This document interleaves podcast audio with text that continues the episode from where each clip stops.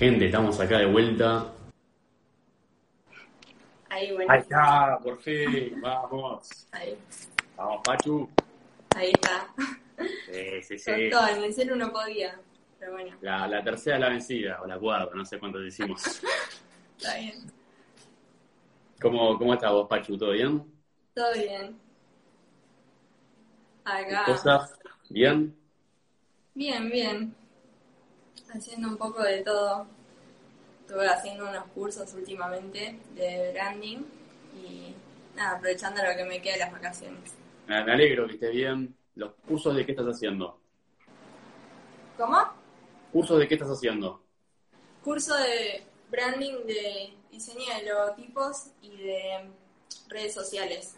Tremendo. Sí, ya justo los terminé. Tremendo, tremendo. Nuevito, nuevito. O sea, último, última edición, se Sí, podría decir. terminé los finales y le estoy metiendo otras cosas. Bien ahí, bien ahí. Sí, hay que, hay que ampliar, la, ampliar la- los conocimientos ahí como de la zona de confort que te da la facultad, ¿viste? Lo, lo que ves por fuera del programa es súper importante también, o sea, hay que, hay que curtirse y, y ver, aprender por, por nuestra propia cuenta, ¿no? Sí, re, tal cual. Hay, hay mucho de eso y hay mucho de, de diseño nuevo por aprender y irse actualizando también. Hay muchas cosas nuevas que van surgiendo. Más con todo esto de, de la pandemia y la virtualidad. Acá preguntan dónde hiciste esos cursos, sobre todo el de redes sociales. Eh, los hice en Creana, que es una página como doméstica que van, nada, van habiendo cursos nuevos todo el tiempo de gente profesional y vos te vas anotando al, que te interese. Justo el diseño gráfico lo considero un re complemento del diseño industrial, eh, siento que se entrelazan muy bien y que, y que está muy bueno aprender de eso también. Sí. Mucha gente dice que confunde el diseño industrial con el diseño gráfico. ¿Cuáles, cuáles son las diferencias? Yo tampoco la, la terminé de entender. O sea, el diseño gráfico siempre se mantiene en las dos dimensiones. Está en todos lados, tanto eh, de forma digital como, como en físico. En físico sería en libros, publicidades que ves en la calle, alimentos, y en la compu, páginas web. En todos lados aparece el diseño gráfico, siempre manteniendo las dos dimensiones. Y y el diseño industrial vendría a incluir esa parte del 3D. También se ve en físico, eh, que es el producto final, y después está la parte digital que se hacen los renders, la presentación del producto, todo eso que es bastante abarcativo. Tremendo. Pachu, ahí, ahí creo que se unió bastante gente, así que si te parece, le damos a la entrevista con Dale, toda. bueno. Eh, bueno, primero, antes que nada, presentate para aquellos que no te conocen todavía. Bueno, eh, me llamo Paz Masad, tengo 22 años, estudio diseño industrial en la UBA. Este es. Estoy empezando mi cuarto año sin contar el CBC, o sea, llevo 5 años en la carrera. Son 6 la carrera en su totalidad. Y, y eso. Eh, me considero una persona bastante productiva. eh, siempre me gusta estar haciendo cosas, aunque parezca que estoy con el celu, siempre estoy viendo videos o en, o en Pinterest o, no sé, nutriéndome de otros lados. Eh, me gusta salir a caminar. No sé, pero me considero una persona bastante productiva, me levanto temprano. Así que sí, me gusta eh, ir aprendiendo nuevas cosas por, por mi cuenta o por donde sea, eh, por la facultad, por todos lados. Así que sí, eso. Tremendo. Eh, así como para romper el hielo, Pachu, quería preguntarte por qué decidiste estudiar diseño industrial, cómo, cómo fue que te decidiste por esa carrera, en qué situación estabas, si llegaste a hacer orientación vocacional, por qué elegiste la UBA, un poco, un poco de eso. Bueno, eh, toda la parte creativa eh, podría decirse que siempre estuvo en mí desde, desde chica, que siempre me gustó mucho dibujar, las manualidades, me inventaba juegos de mesa cuando era chica. O sea, siempre supe que quería ese área y, y también estaba pensando eh, de chica en estudiar arquitectura, por dos cosas. Una, porque no conocía diseño industrial y otra, porque eh, siempre pensé que arquitectura era como la madre del diseño, como que los arquitectos pueden hacer todo. Como que yo siempre pensé que antes de entrar a la facultad que, no sé, veía a mis tíos que son arquitectos y hacían muebles, yo digo, bueno, si hago un edificio puedo hacer un mueble, puedo hacer, no sé, una publicidad, lo que sea. Y justo me anoté en eso, en la facultad y en el CBC eh, había una feria de exposición de los mejores trabajos de todas las facultades, de, de todas las carreras de diseño y encontré diseño industrial eh, que era muy loco, fue muy loco porque yo tenía una carpeta en Pinterest que era diseño industrial, pero no tenía el nombre de diseño industrial porque yo no sabía lo que era diseño industrial. Así que fue muy loco también porque siempre estuve convencida y al toque después me cambié. Eh, el CBC es el mismo para todos los diseños, así que está bueno esa parte de tirar tal lance en el CBC y, probar, porque en el CBC ves un montón haces un montón de trabajos de todas las carreras de diseño, así que te puedes ir nutriendo de, varios lados y ahí realmente te das cuenta qué es lo que te gusta. Hay mucha gente que conoce diseño industrial recién cuando entra a la facultad. Es bastante nueva, recién tipo en, en los 90, a principios de los 90 se puso en la UBA, así que sí, y le veo bastante potencial y, y me encanta y siento que no hay mejor carrera que me defina que esa estoy súper en eso. Tremendo. Eso que, vos dijiste está, me parece muy interesante, ¿no? Como que yo creo que en, varias, en todas las facultades se da como que, vas viendo eh, fragmentos de otras materias relacionadas a la tuya. Por ahí en facultades privadas compartís, compartís varias materias los primeros dos años con el ciclo de fundamentos y, bueno, eh, en la UBA supongo que también debes compartir eh, dentro de la Facultad de Diseño debes compartir varias materias también en el, mismo en el CDC o en los primeros años de la carrera. Sí, las eh, justo el CBC es bastante compartido con claro. área, gráfico, arquitectura, eh, porque apuntan a tener primero una mirada mucho más abarcativa del diseño y una concepción mucho más global y también mostrarte las distintas, las distintas alternativas.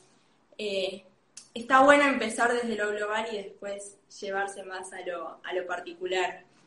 Así que eh, justo yo antes de empezar el CDC yo pensaba que, no sé, que iba a ser medio al pedo, que yo quería empezar directamente en la carrera, pero la verdad que me súper sirvió, si no estaría estudiando lo que estudio básicamente, pero aparte, o sea, te da una concepción súper amplia y abarcativa que está muy buena. Eh, y nada, la diversidad también de, eh, de pensamiento, ya sea porque son carreras distintas que se unen en el CBC, también eh, por el hecho de ser la UBA, que viene gente de todos lados, eh, con, con, miradas súper distintas, realidades súper distintas, porque el contexto afecta a la gente y también a las personas, como con una misma, como con una misma, ¿cómo se dice esto? con una misma consigna surgen cosas súper diversas. Así que siento que es algo que enriquece mucho a la facultad, la diversidad y que potencia mucho el diseño también. Justo que hablaste esto de la diversidad, de los distintos puntos de vista, eh, nada, quería preguntarte por ahí cuáles son las particularidades que, que vos viste en, la UBA y no sé, tal vez hay algunas que ahora últimamente surgieron, no sé, la, carrera de diseño a secas en Udesa y en Litera. Eh, no sé qué, qué diferencias encontrás entre la carrera de diseño dictada en la UBA, diseño industrial o lo que sea, y la carrera diseño con una mirada más genérica en facultades como Litera y Udesa. Mira, lo que más valoro yo de, la facultad pública, en particular la FADU, que es la que estoy, es eh, esto de cómo te, parte todo de vos y eso te ayuda mucho a, a poder realmente eh, mostrarte y ver realmente de todo lo que uno es capaz de hacer, porque yo realmente me sorprendí desde la primera semana que entré a la facultad todo lo que había aprendido en una semana sola. Es algo increíble eh, y que muchas cosas dependen de uno. Eh, en la parte de aprender programas no es que nos dan tiempo o, no sé, nos enseñan a usar los programas, son cosas que eh, ya dan por sentado por naturalidad que las vas a aprender solo y eso está muy bueno porque eh, te ayuda a empezar a tener ese tipo de iniciativa que por ahí en el colegio no tenías. Eh, decir, no sé esto, me mando, tipo, no sé esto, aprendo, busco. Hoy en día con YouTube aprendes de todo, 100% gratis, podés aprender lo que se te ocurra. y está muy bueno eso. sí. Sí, totalmente. O sea, la verdad que tenemos un montón de facilidades nosotros a la hora de, estudiar, por ahí comparado con, nuestros viejos. Como me pongo, me, pongo a pensar, tipo, me pongo en su lugar y, no sé, pensá que si no sabían algo tenían que ir a la biblioteca más cercana, que no sé, está a 30 cuadras, ir al preguntarle al bibliotecario, eh, que el bibliotecario busque el libro, no sé qué, buscar la página justa, exacta, y hoy en día tenemos todo a un clic de distancia, ¿no? Eh, también en cierto punto como que da lugar a preguntarse, ¿viste? Creo que en parte con, la cuarentena y eso eh, cambió un poco la, la, forma de, evaluar a, la, gente, ¿no? Tipo, por ahí más en sistema, en sistema universitario, como que mm, tiene, tenés que sacar distintas fuentes, o sea, hay un montón de información que no tiene sentido estudiar de memoria como lo hacían nuestros viejos hace 30 años, cuando a fin de cuentas estás más preparado si ves eh, contenidos que en cierto punto los puedes, los puedes aprovechar con, las herramientas que tenés hoy en día y están más, más asimiladas con el mundo en general. Sí, tal cual. O sea, una de las razones por las cuales también sentía que avanzaba muy rápido es porque no se detenían en, que aprendas esos programas, sino que em, te, abrían en cuanto al diseño y decía, te empezaban a mandar trabajos. Y eso lo que hace es realmente ponerte a prueba vos mismo y ver todo lo que sos capaz. Eh, yo realmente me sorprendí de, de mí misma, de, de todo lo que aprendí en tan poco tiempo y de que realmente como uno con, no sé, el ir a, el ir a contrarreloj y realmente tener las ganas ahí y la voluntad de aprender, tipo, salen cosas geniales. Sí, totalmente. Y ahora justo estamos hablando de, de los trabajos, de todo eso. ¿Cuál, ¿Cuál es el plan de estudios de la carrera? Eh, del plan de estudios, bueno, eh, hay tres materias que son las troncales, que están, eh, tenés como una mirada más flashera y otra parte más técnica, porque justamente el diseño es como una mezcla de las dos. Eh, la parte flashera es la de morfo, que es la que ves todo el tema de la morfología de los objetos, la forma que tienen y el, el cómo uno puede experimentar materiales, maquetas súper precisas. El tema de las maquetas siempre se usa en la facultad como una forma de una forma nueva y eh, para tener como herramienta uno mostrarlo, mostrar y proyectar lo que uno tiene en la cabeza y llevarlo a la realidad. Se vuelve todo mucho más tangible y es distinto tenerlo en compu, o sea, vos lo podés llegar a vivenciar desde otra cercanía. Y después está la parte técnica, que es más como ingeniería, porque me la dan eh, distintos tipos de ingenieros a lo largo de la carrera, eh, y es la parte, la materia de tecnología, se ven al principio toda eh, la naturaleza de los materiales, después empieza con los procesos y después con la parte más de mecanismos y de electrónica. Como que todo eso eh, te ayuda a complementar después con la materia premium ahí, que es la de diseño industrial, eh, que junta todos los contenidos que ves, no solo de las troncales, sino de las cuatrimestrales como historia y física, matemática, que te ayudan a plasmar realmente lo que vas a hacer el día de mañana. Claro. Y en las materias de historia, ¿qué ven? O sea, algo que a mí me da curiosidad, por ejemplo, es cómo, cómo surgió todo este fenómeno de industrial, cómo, cómo, cómo nació el diseño y, y eso, ¿no? Cómo, cómo lo empezaron a aplicar estados al principio, supongo, y luego empresas. Sí, lo más loco que el, diseño industrial surgió en base a, las adversidades del mundo. Eh, en sentido de que justo estaban las guerras mundiales y, o sea, los países estaban en ruinas algunos. Eh, y optaron por eh, la industrialización y el poner en marcha la industria como un símbolo de avance para el país. Y, y, de a poco fueron surgiendo estos temas de, del diseño, en, el sentido de que tener un ojo crítico y empezar a ver qué cosas son realmente eh, eh, puntos a favor y valores a trabajar para cada uno de los productos y hacer de, la vida de, los usuarios como algo mucho más práctico, fácil, eh, cómodo. pensá que los productos están en todos lados, convivís con ellos todo el tiempo y hubo gente que eh, pensó no solamente en cuestiones de diseño, que por ahí muchos piensan que son cosas estéticas, son, eh, se, ve, se ve la morfología, se ve la tecnología, se ve la funcionalidad. Hay productos que son para armar en casa, tipo una mesa, una silla que es para armar en tu casa y se piensa cómo es el sistema, el, sistema de armado para que sea fácil para uno que recién arranca eh, o que no es constructor, todas cosas así.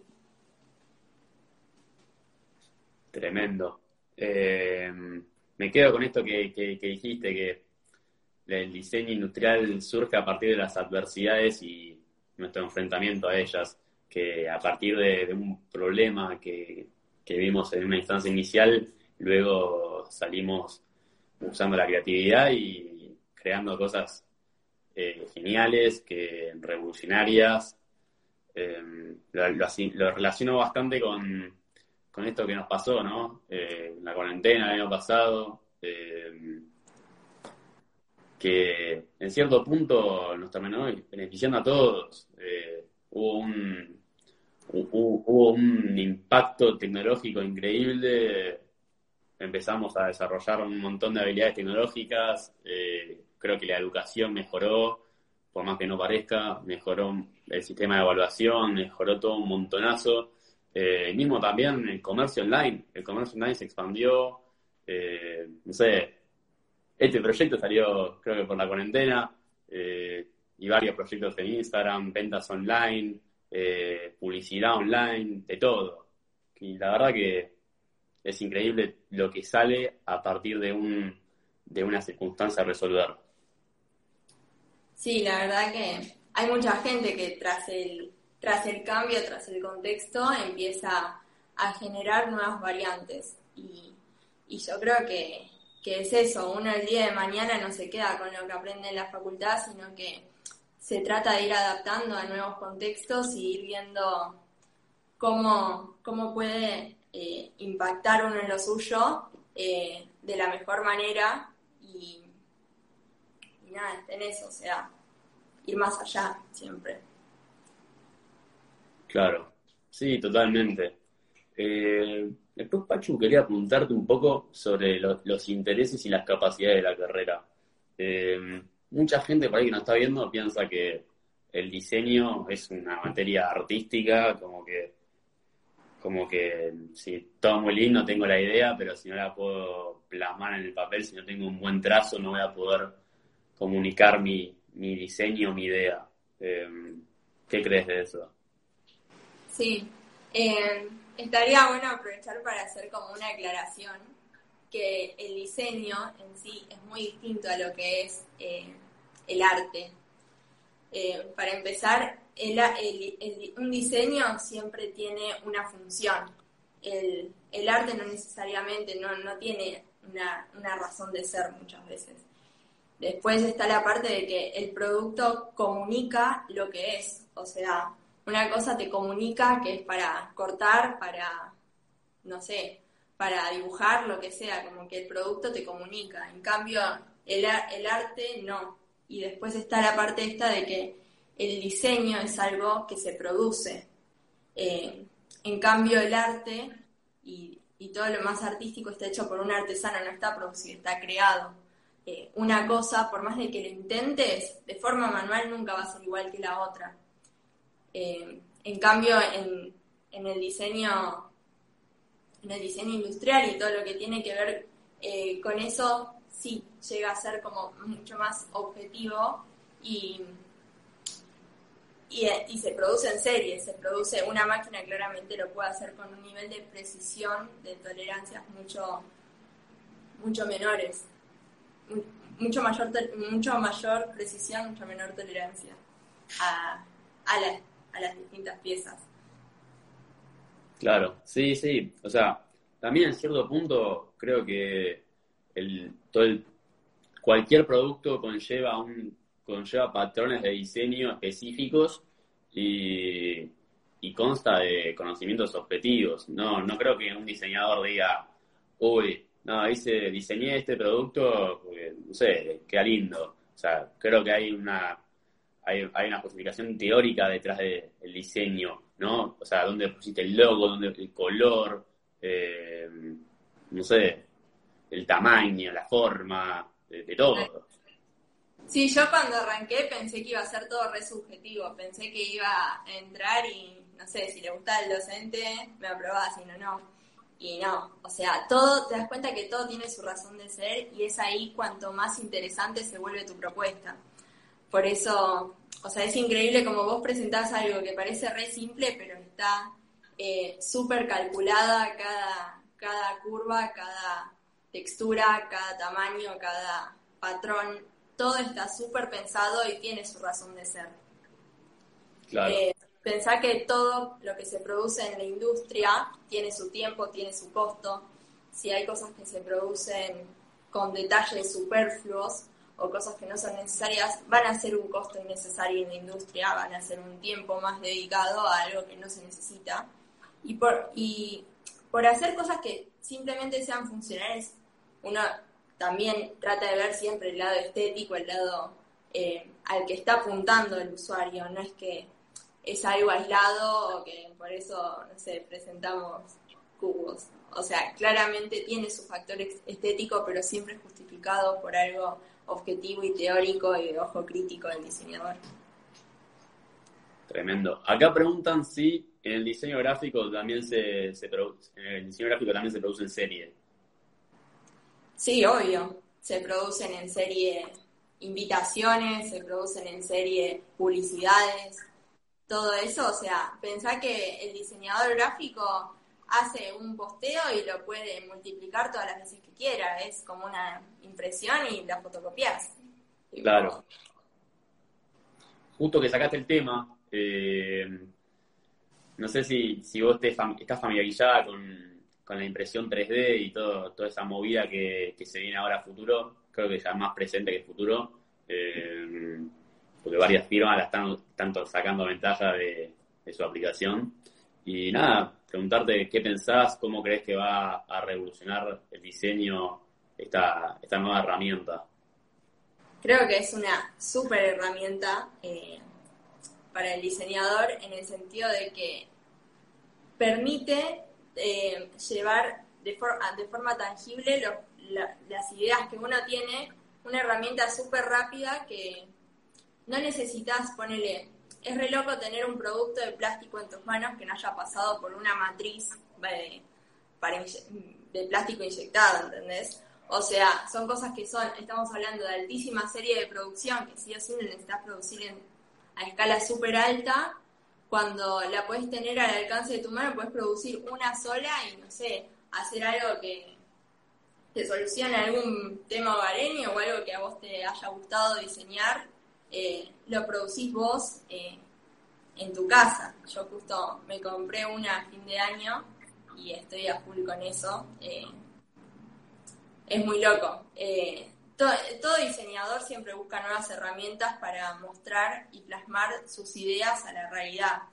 Y no solamente está el tema del, vector, en el caso del, diseñador industrial tenés los renders, los modelados 3D, todo lo que tiene que ver con, bueno, el 3D, Después también uno puede presentar el video de un producto, una animación, eh, animación ya sea 2D, 3D.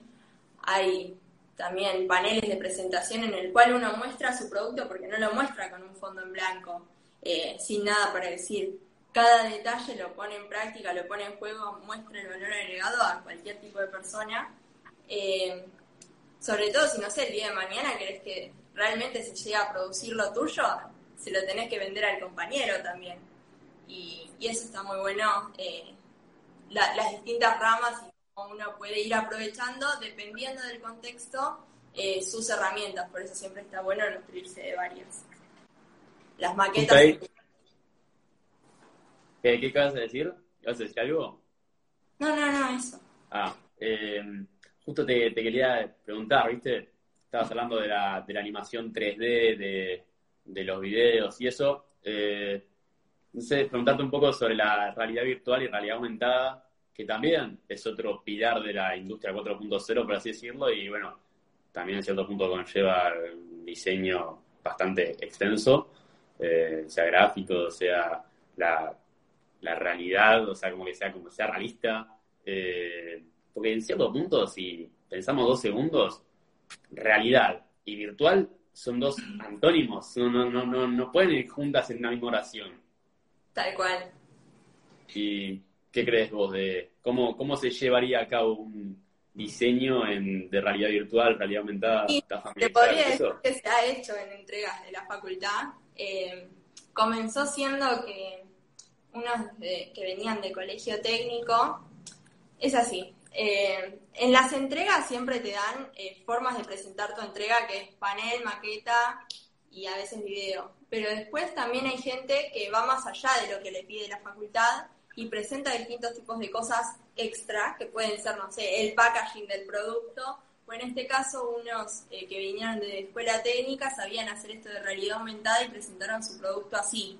Fue súper playero, después nos habían enseñado cómo hacerlo y para la entrega siguiente todos eh, teníamos con un QR, podíamos ver el producto del otro en realidad aumentada. Tipo, moviendo el celu podías ver el producto desde distintas posiciones. Y eso es genial, es el futuro y lo tenés ahí nomás.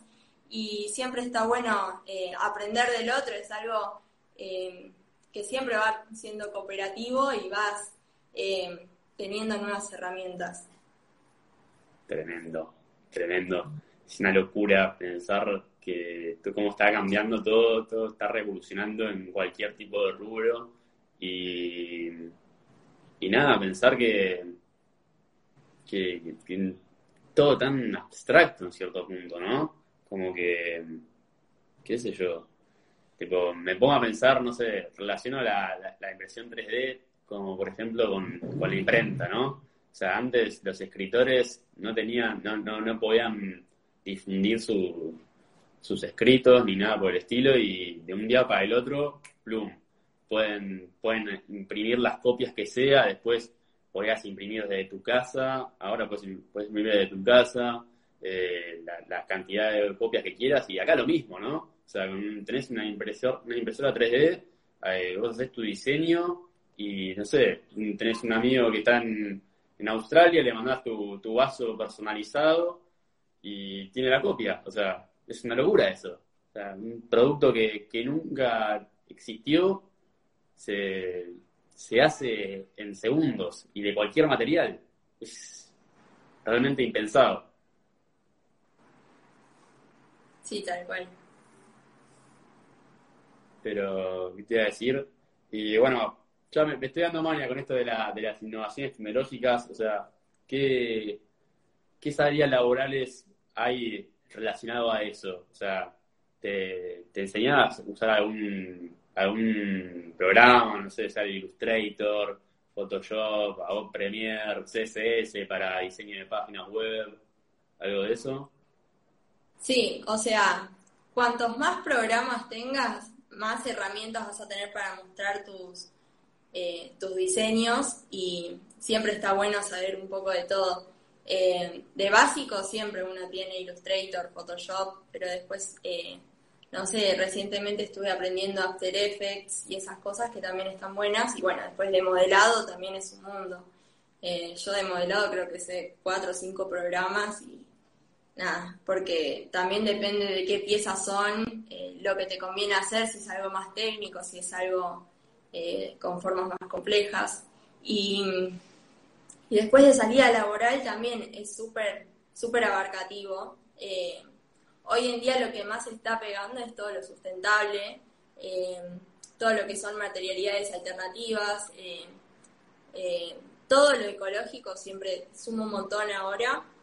Eh, después también, bueno, eh, la particularidad del diseño industrial es que también se comunica con otros diseños y te puedes llegar a inclinar a distintas cosas, como por e, en el caso de los muebles, hay muchos estudios que son eh, mezcla entre arquitectos y diseñadores industriales, ya que el arquitecto diseña como los ambientes, los entornos, y y el diseñador industrial va más a lleno con el tema de los productos.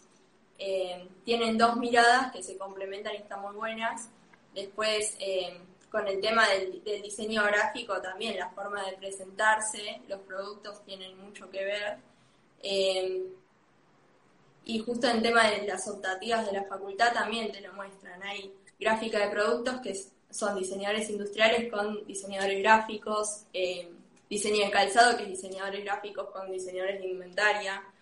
Eh, después está los de muebles, que no sé si hay una optativa de eso, pero tiene que ver también con la parte de arquitectura y del diseño de interiores. Así que sí, se podría decir que es súper abarcativa y después cada uno ya irá armando su rubro. Siempre está bueno aprender primero en general y después irse más allá con lo particular. Lo bueno es que hay cátedras que son eh, tienen una identidad muy particular según cada una. Hay una que es la tecnológica, que son como más innovaciones tecnológicas, otra que va más por lo sustentable. Eh, hay otra que va más por los muebles, que la cátedra se llama Blanco, que es un diseñador que en realidad es un arquitecto que eh, se profesionalizó más en lo que es el diseño industrial y fue uno de los fundadores junto con Hugo Kogan, que es el que diseñó el Magic Leap, inventó el Magic Leap, ese. Eh, y bueno, nada, eso eh, tiene un montón para dar, un montón de potencial y también esto de que se mezcle con otras carreras también está muy bueno. Increíble, increíble de todo, o sea, cómo se entrelazan las distintas carreras y los puntos de vista de, distintas, de, distintos perfiles también suman mucho a la hora de, emprender un proyecto. Eh, justamente eso te quería preguntar después, eh, ¿cómo, ¿cómo son los equipos de trabajo en el área del diseño? Los equipos de trabajo, eh, o sea, hay, hay estudios que son plenamente diseñadores industriales, pero muchas veces se tienden a involucrar otro tipo de personas y es algo eh, mucho más tecnológico, mucho más de innovación, eh, intervienen eh, ingenieros, si es algo que va más por el lado de marketing y se presentan productos para, para otro lado, se, relaciona con diseñadores gráficos y no necesariamente tiene que ser con una carrera, sino que hay veces que en trabajos más grandes se involucran a, más personas y es por eso de que siempre uno está abierto a escuchar distintas miradas porque cada uno lo complementa. La, la parte esta de que en, en cada trabajo, con él de la facultad, se, nos vienen a dar charlas gente de otras carreras porque ayudan a potenciar más lo nuestro. Ponele, hicimos, diseñamos juguetes, vino una maestra de nivel inicial. Dice, eh, también ha, venido gente psicóloga o que estudió como la psicología del chico. Como que eh, siempre uno ponerle hasta por motus propio, hace un, no sé, una vez hice un secador de pelo, me fui a la farmacia, hice sacar todos los secadores de la vidriera para, para probar, ir viendo patrones en común y teniendo ojo crítico, o no sé, te dicen de hacer un juego, muchas veces te dicen en la facultad de tarea, anda a jugar, porque es como el primer paso este, del, design thinking para, para empezar a detectar bien eh, las incomodidades, las inquietudes, los, posibles problemas. Y está muy bueno, esta parte de empatizar y observar. Tremendo, tremendo. Hay una, hay una frase que, que dijo Mark Twain, que, decía que el diseño es algo muy importante como para dejarlo en manos de los diseñadores. Y cuando dijo eso, los, se tiraron todos encima. ¿Cómo, cómo que los diseñadores hacen diseños? ¿Viste? Pero si lo ves, o sea, con, con, si, si, lo ves de una manera más amplia, hay un, un, equipo por detrás de cada diseño. Como dijiste, hay psicólogos que ven la que ven la psicología del color que te produce cada color, no sé, el azul te, produce confianza, el rojo seguridad, hay un montón de, sentimientos involucrados con, los colores, después hay sociólogos, marketing está muy mechado, eh, ingenieros, ingenieros también, analistas en sistemas, de todo, la verdad que de todo. Es muy, muy amplio y hay cosas, hay profesiones que ni te imaginás que están, eh, que son partícipes de un diseño. Sí, en las entregas, las formas de presentar el producto no la presentás solamente con la parte estética, la presentás con todo, mostrás, justificás la morfología, justificás la tecnología. También hay que ver si, si rinde potencialmente en, la industria, el cómo se, se piensan las piezas, eh, el ensamble. Eh, cada, pensá que cada tornillo aumenta los costos productivos un montón, más allá de que el tornillo sea algo que se produce súper rápido, es el tema de, incorporarlo en el producto. O sea, hay un montón de cosas que también hasta los mismos encastres, los mismos vínculos, son cosas a diseñar porque realmente afectan en lo productivo y, en lo práctico. Sí, totalmente. O sea, en cierto punto también el producto, el diseño del producto tiene que ser versátil, no tiene que adaptarse a todas las circunstancias, ¿o no? Sí. Es, o sea, además de ser complejo y ser y estar que esté bien pensado, tiene que ser versátil y poder adaptarse a los distintos medios también. Pero, ¿qué te iba a decir? Este, quería pasar a un tema que creo que muchos de acá les interesa, que es el, design thinking, ¿no? Eh, y el diseño UX, dos temas que, están de moda eh, y, creo que un montón de gente se metió por eso a la entrevista, ¿no? Eh, no sé, primero quería preguntarte, ¿no? ¿Qué, ¿Qué es el design thinking en realidad? ¿Cómo la definirías vos? Em, es una metodología bastante actual, creo que se lo hizo en los años 90, em, eh, en los años 70, perdón, y es em, una metodología para diseñar que está basada en la experiencia del usuario. O sea, se vincula y se adentra mucho en el tema de cómo vive el usuario cada cosa eh, que pasa que tiene relación con. O sea, eh, en sí es para todo tipo de diseños, pero está puntualmente focalizado en el diseño industrial. Eh, tiene cinco puntos el, el, design thinking que tienen que ver primero con una parte más de empatía y de observación, que ahí es cuando uno eh, se mete en el contexto, pregunta a los usuarios, empieza como a interactuar, no se ve todo frente a pantalla, sino que eh, uno se adentra mucho eh, y empieza a tener empatía con el otro, trata de sentir lo mismo que el otro. Y, o sea, uno no diseña para uno, diseña para el otro, para un conjunto de personas. Si uno diseña para atletas, tiene que ver y sentir lo que es, preguntar, eh, no solamente basta con preguntar, sino también vivirlo. Como decía antes, esto de, no sé, te decían de jugar para hacer un juguete.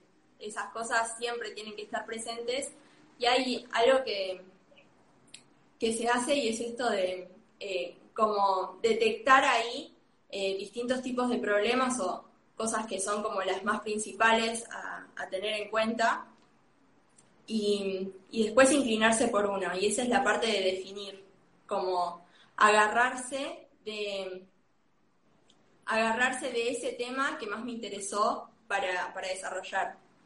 Después está la parte más eh, creativa, que es la de idear, y ahí sí, tipo, es como el punto donde todo vale y vos eh, empezás a hacer un montonazo de propuestas, ahí es donde no importa la calidad, sino tipo la cantidad, es preferible hacer muchos a que pocos bien pensados, ponele, en el sentido de que puede llegar a dañar el proceso de creatividad. Uno tiene que primero explayarse, no importa si no se puede fabricar, no importa nada, tipo, está bueno eh, no romper eso del proceso creativo y, después, bueno, se van vinculando propuestas con propuestas y después ya, ya se va más inclinando por, por una, hasta que después está el tema este del, prototipado, el llevarlo a lo tangible, se puede hacer de un montón de maneras.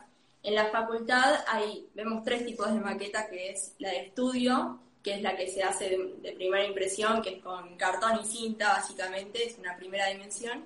Después está la blanca, que se le dice blanca porque normalmente está hecha por telgopor o polifan, y ahí ya involucras más detalles, y después está el proto final, eh, que ya es con más los materiales posta, eh, o aluden a, y, y cada vez uno va teniendo como una idea más tangible. Y después está la parte de experimentación, de empezar a ver si realmente esto que hice funciona, sirve, eh, y no te lo das a probar a vos mismo, se lo das al mismo potencial usuario, ¿entendés? Y, y ves cómo lo agarras, y yo te, no sé, me invento una tijera, te la doy, y vos la agarras del filo, claramente hay algo mal en la parte de comunicación.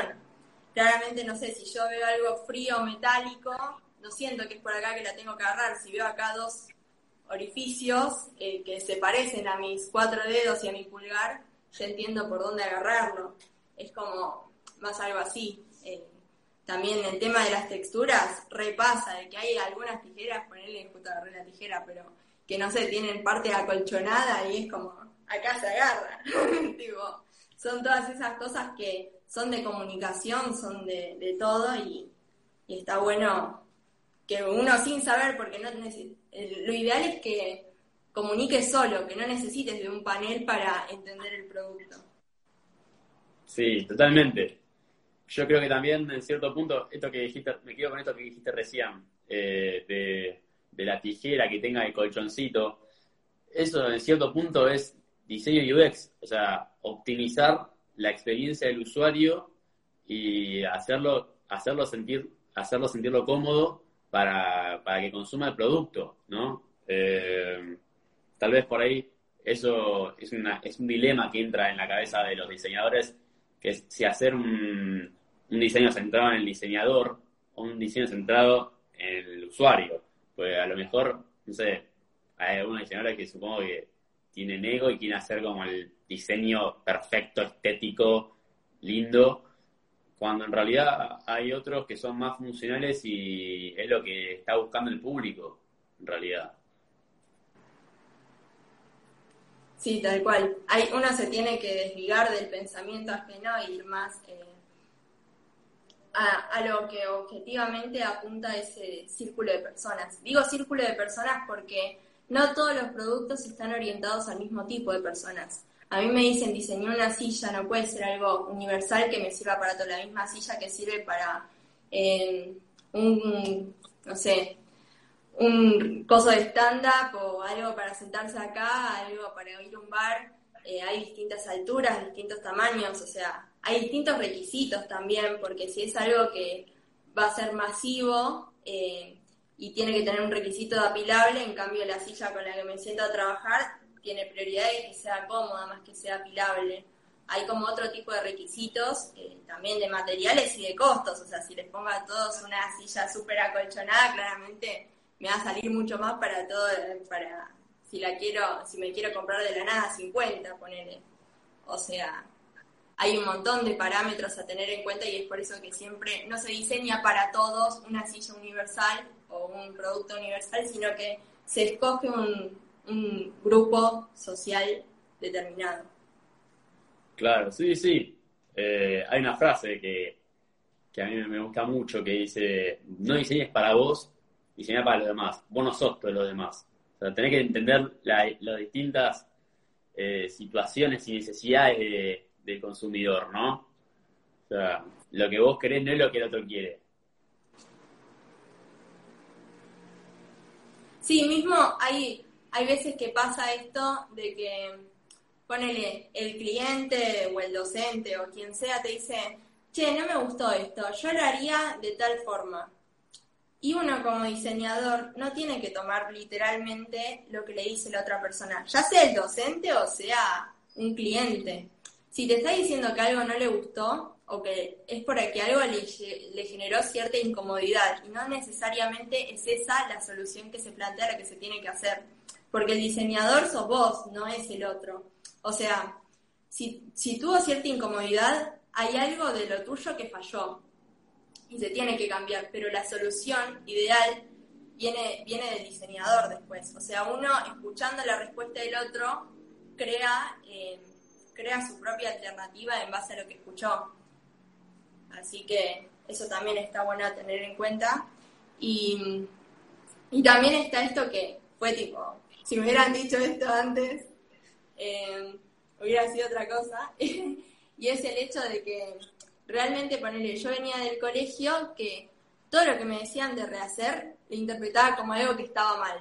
Tipo, algo que si lo tengo que rehacer está mal, o sea, está desaprobado, no sirve, está mal.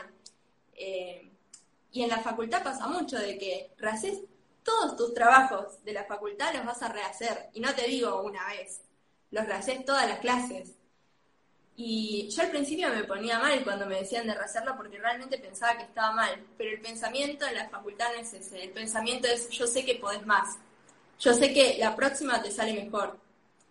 Yo sé que eh, tenés más para aportar y, siempre es así. Uno cuando hace algún deporte, si hiciste fútbol, eh, rugby, tenis, hockey, volei, lo que sea, siempre el entrenador nunca te va a decir, che, jugaste divino, mejor sentate toda la hora. Siempre, a los, eh, siempre a todos les exige. Siempre se busca exigir porque no existe un tope. O sea, no es algo de matemática que si tengo todo bien es un 10. Es más, en el CDC me enseñaron que no me iban a poner 10 porque el 10 era la perfección. Uno nunca llega a la perfección, sino que aspira a, y por eso nunca tiene un techo y por eso siempre busca más. Totalmente. Yo creo que los productos, o sea, los diseños de cada uno, y no solo el diseño, cualquier proyecto personal, eh, se itera constantemente, estamos constantemente mejorándolo. No sé si escuchaste hablar del concepto de MVP, y no, no es hombre, el, hombre del partido, no. MVP es producto mínimo viable, que es hacer eh, la versión chiquita, no sé, por ejemplo, un, primero haces un monopatín, después haces una bici, después haces una moto, después haces un auto y así sucesivamente. ¿no? Esto también está relacionado con esto que estábamos hablando recién de, los, de, los, de las etapas del design thinking con, con el evaluar, ¿no? O sea, lo das a, conocer al público eh, con inversiones lo más bajas posibles, o sea, fomentando, por así decirlo, el fracaso controlable y eh, probás, lo estás mejorando y no y, que no haya salido como vos creías, no es un fracaso. Al contrario, es una, es una forma de aprendizaje, ¿no? Todos los, no sé, o sea, si nos ponemos a pensar todos los efectos colibríes que hubo a lo largo de la historia, eh, es increíble y en cierto punto te abre, te abre nuevos paradigmas, eh, el, fracaso, por así decirlo, ¿no? Es re loco porque yo empecé la facultad sin querer que me corrijan nada y hoy en día estamos todos con nuestro trabajo atrás del profesor, tipo, hacémelo pelota, tipo, decime todo, claro. abajo porque quiero mejorarlo todo, tipo, eh, te nace esa ambición de querer, tipo, o sea, potenciarlo de uno y sorprenderte. Yo al principio muchas veces me pasó decir, no puedo creer lo que voy a hacer, tipo, me han llegado a, hacer propuestas en la facultad que yo decía, ¿cómo lo voy a hacer? Y yo después tenía un pensamiento de, no sé cómo, pero yo sé que la entrega lo voy a tener. Tipo, yo sabía que la entrega iba a llegar y es increíble después sorprenderse y lo gratificante que es para uno poder verlo. A mí me, me dijeron en el primer año de la carrera que iba a ser un astronauta para el planetario de un metro treinta, no lo podía creer, tipo, ¿de dónde saco las cosas? Y, y salió, digo, es re loco, pero nada, hasta terminó teniendo realidad aumentada el astronauta, es como no sé, es muy loco eh, ver todo lo que uno es capaz y que es realmente así, o sea, uno siempre tiene que apuntar alto y yes. Increíble. O sea, la verdad que la verdad que no podía estar más de acuerdo. Eh, ¿No? Eh, hay que, para mí la, crítica es algo bueno, como, como, bien dijiste vos, y es cierto, y hay gente que hay gente indicada para hacer críticas. No todos pueden hacer críticas y eso me acuerdo que lo había dicho en el vivo Félix, eh, con su música, que, que buscaba gente que le hiciera críticas, que supiera hacer críticas, que le diga, que le haga mierda el trabajo, por así decirlo, hablando mal y pronto, ¿no? Eh, eso, eso creo que también da, da lugar al avance, da lugar a, la iteración y, y a estar cada vez más cerca de la meta. Un cambio de pensamiento totalmente distinto que sin duda me ayudó para la vida en general. O sea, tener ese pensamiento de rehacerlo no es que esté mal, es que sabes que lo puedes hacer mejor. Totalmente.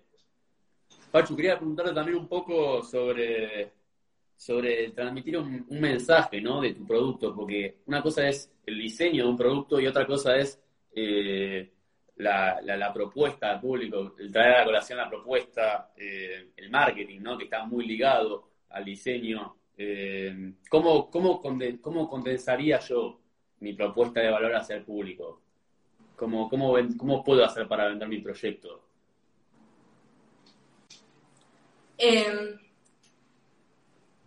qué difícil. Eh, o sea, siempre está bueno que cuando uno más eh, sociabiliza con la gente y más eh, propuestas distintas tiene, más enriquecedor va a ser su propuesta final. Eh, siempre está bueno charlar con gente de marketing, publicidad y hasta, y hasta más, te diría. Aparte del diseño gráfico, que también está genial, otro tipo de personas, en la parte de, psicología, se estudia mucho tipo de personas diferentes.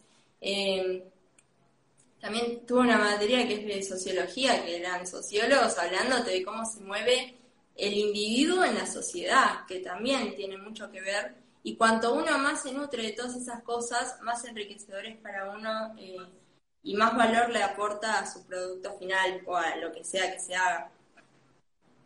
Claro. No sé si escuchaste hablar del propósito transformador masivo, que, o sea, básicamente te definen tres palabras la misión y visión de, una empresa. No. Que, o sea, en cierto punto, ahí las palabras se diseñan, ¿no? Es como el telégrafo, que te acordás que, ah, te acordás, que te, paga, que, te cobraban por cada palabra, entonces tenías que economizar cualquier tipo de palabra. Eh, eso es muy loco. Entonces, nada, acá también. Eh, por ahí lo que vos decís, cotidianamente en 20 palabras, acá lo tenés que decir en 3. Y en cierto punto creo que también las palabras se diseñan y eh, se encuentra como lo, lo, más eh, efectivo para transmitir un mensaje claro y eficaz y en cierto punto comunicar la idea de la mejor manera posible. Tal cual, pasaba mucho antes que en los primeras, las primeras entregas se escribían eh, textos que eran bastante largos, en realidad eran cortos, pero eran párrafos que, o sea, si bien podés explicarla bien la idea, o sea, terminás aburriendo a la persona, o sea, la idea es que sea algo dinámico y que lo puedas decir, como decís, en la menor cantidad de palabras posibles. Eso al toque eh, lo terminamos corrigiendo todos después eh, y cada vez uno termina aprendiendo más a cómo hacerlo.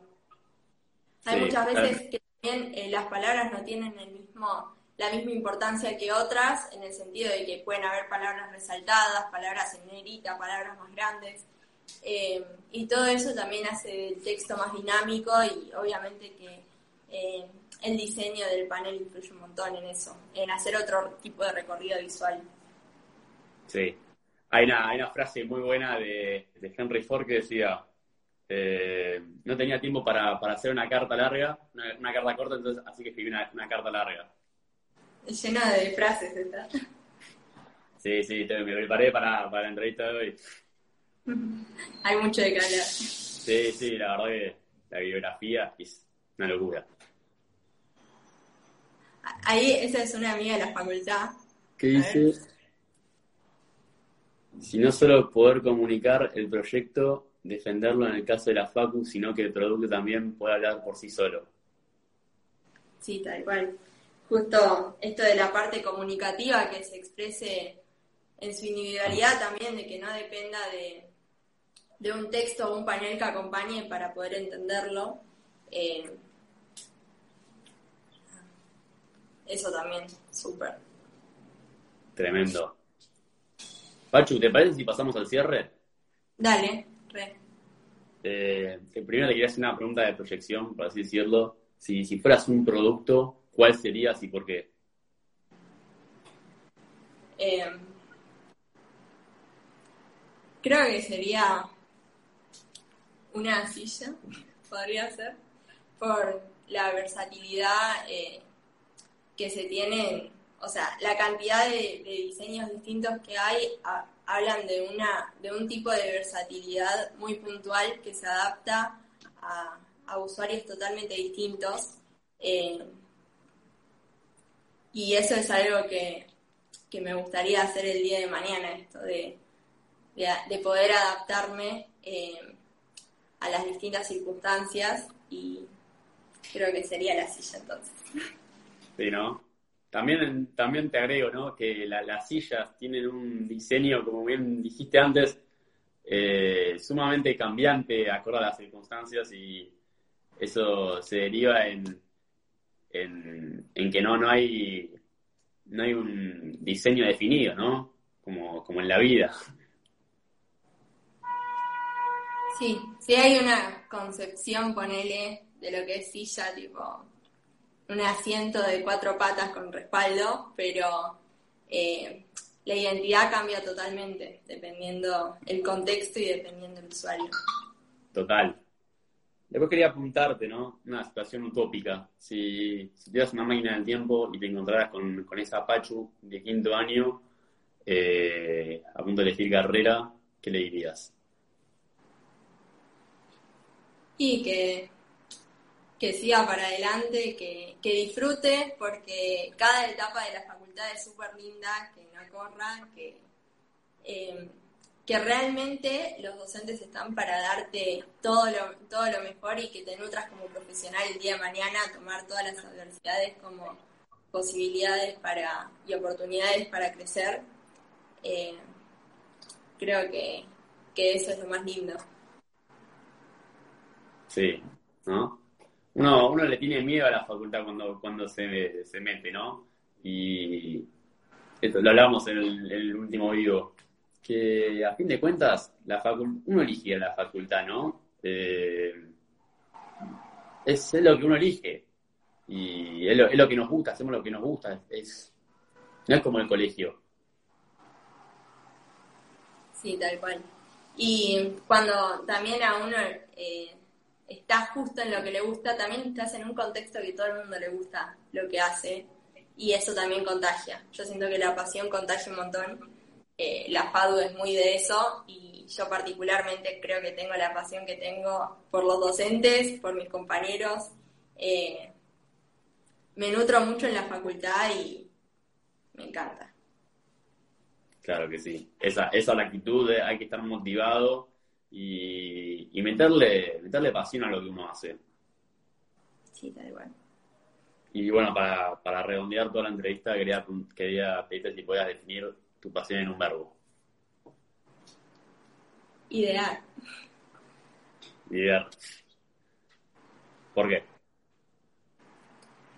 Siento que muchas veces, o sea, uno tiene que, que dejarse ahí, flashear y ver todo lo que uno tiene para dar porque muchas veces es más de lo que uno piensa de forma inicial. Por ahí uno, no sé, dice, tengo que hacer, no sé, un tipo de producto y se te ocurren al principio dos cosas, pero estás dos segundos siendo vos y se te ocurren millones después. Es eso de dejarte ser vos, eh, relajarte, eh, desconectarte un poco y, y ver todo lo que pasa por tu cabeza que al fin y al cabo también terminás conociéndote más vos y, está muy bueno. Eh, justamente la pasión no es solamente lo que te gusta en sí, sino es cómo vos lo recibís y cómo, y cómo interactúas con eso. Totalmente, no podría estar más de acuerdo. Eh, también creo que se trata de, estar abierto a lo que se viene eh, y, y, nada, aprovechar, aprovechar todos los recursos que tenemos para, para llevar a cabo nuestros proyectos. Tal cual. Y bueno, no tengo nada más que decir, Pachu, más que agradecerte por la buena onda, por, por coparte, por dar tu, tu punto de vista, por transmitir tu experiencia. La verdad que es increíble todo, todo lo que haces y estoy muy contento con, con esta entrevista que salió.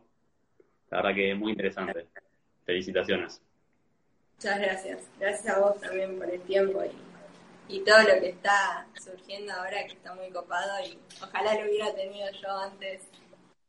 No por la, elección de la carrera, porque medio que el área ya la tenía, pero el hecho de, siempre el hecho de conocer y, ver más allá de lo que uno piensa, eh, está genial, porque hay muchas carreras que no se conocen y, y gente que las conoció, así que está bueno ver las perspectivas, las facultades, que uno siempre tiene miedo cuando sale.